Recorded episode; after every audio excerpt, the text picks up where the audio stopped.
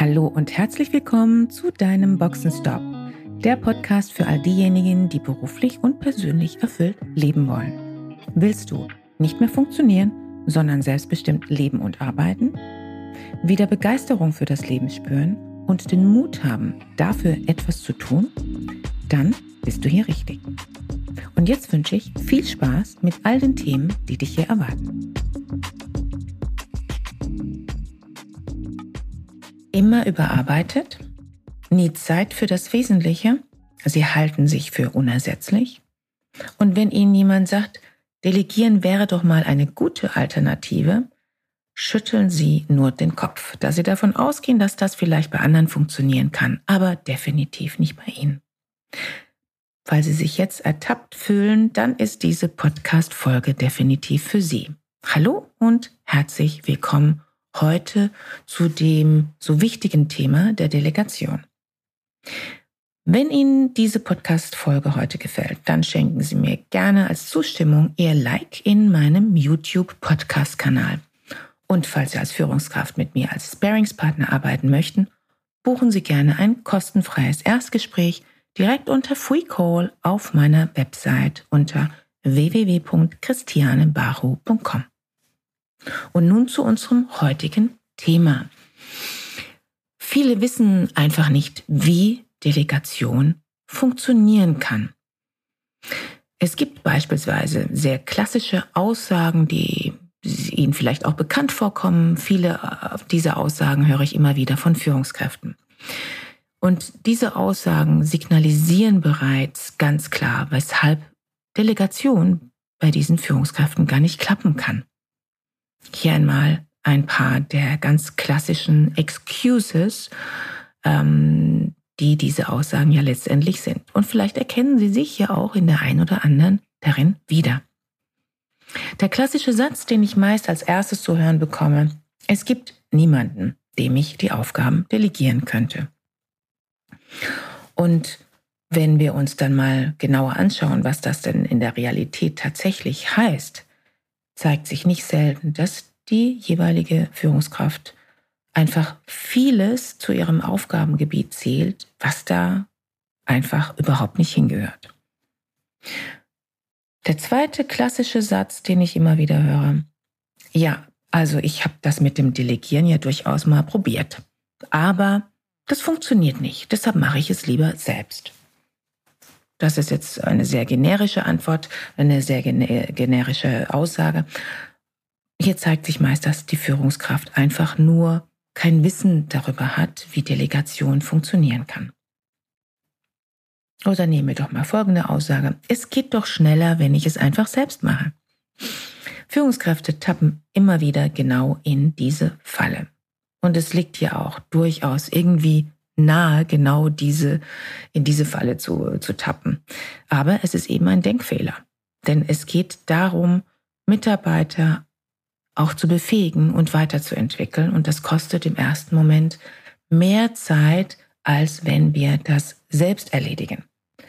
Eine Aufgabe delegieren heißt aber eben aber und nicht einfach Arbeit abgeben.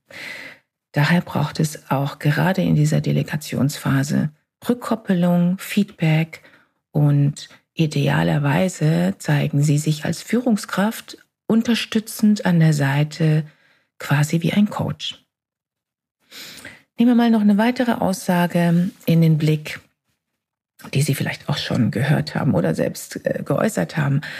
Außerdem geht es nicht nur schneller, sondern außerdem weiß ich einfach, wenn ich es selbst mache, wird es auch gleich richtig gemacht. Ja, kein Wunder, solange sie ihren Mitarbeitern nicht die Chance geben zu lernen und sich selbst zu beweisen, werden natürlich weiterhin ausschließlich sie die Person sein, die diese Aufgaben als einzige Person richtig machen kann. Und darüber hinaus kommt hinzu, dass sie auf diese Weise mögliche andere Sichtweisen und Lösungsoptionen auch gar nicht erst entstehen lassen. Vielleicht gibt es ja doch auch noch ganz andere Varianten, und zwar effizientere. Und als letzte Aussage möchte ich hier noch benennen, wenn ich zu viel abgebe und andere machen meinen Job, dann braucht mich doch bald keiner mehr. Das ist doch dann wohl ein Eigentor. Auch das wiederum ist eine Aussage, die nicht besonders hilfreich ist. Und es ist doch genau andersherum.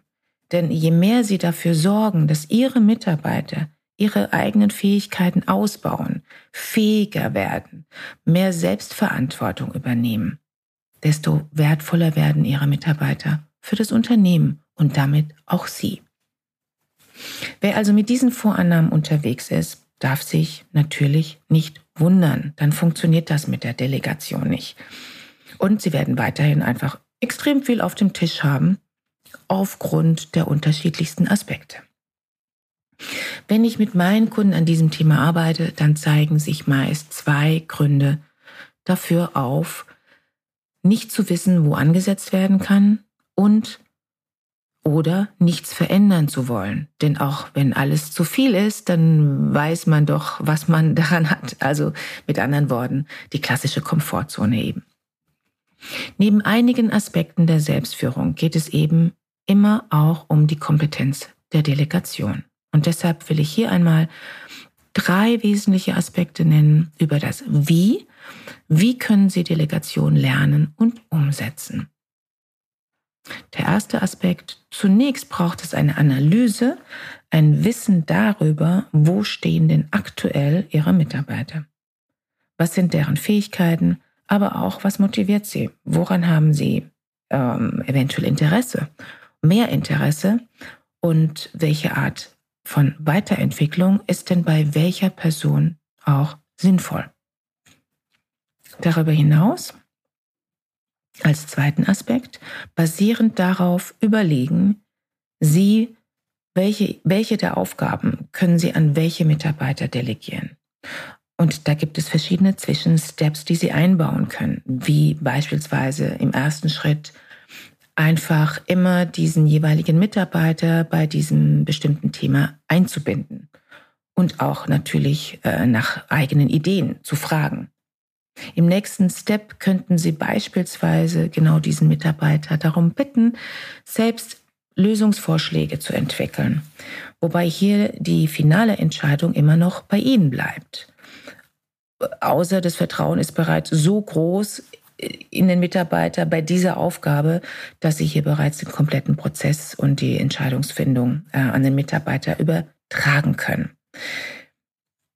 So, das ist ja erstmal ganz grob formuliert und wir nehmen noch einen dritten Aspekt, den äh, ich für sehr wesentlich äh, halte beim Thema Delegation. Es kann sehr gut möglich sein, dass der jeweilige Mitarbeiter hier hängt bei der ein oder anderen Delegationsstufe. Ähm, geben Sie nicht gleich auf. Es gibt Stufen der Delegation und diese sind abhängig von verschiedenen Faktoren. Das gehört zu den Grundprinzipien, um Delegation zu lernen und zu trainieren. Und deshalb ist ein, das nicht nur ein Training, Training für, auch für Ihre Mitarbeiter, die mehr Selbstverantwortung übernehmen, mehr lernen, ihre Kompetenzen ausbauen, ihre Stärken entwickeln, sondern es ist gleichzeitig ein Training für Sie in Ihrer Führungsrolle, ähm, um Delegation zu lernen, aber auch um selbst besser für sich selbst zu, zu, sorgen. Das heißt, sie lernen gleichzeitig auch das Thema der Selbstregulation.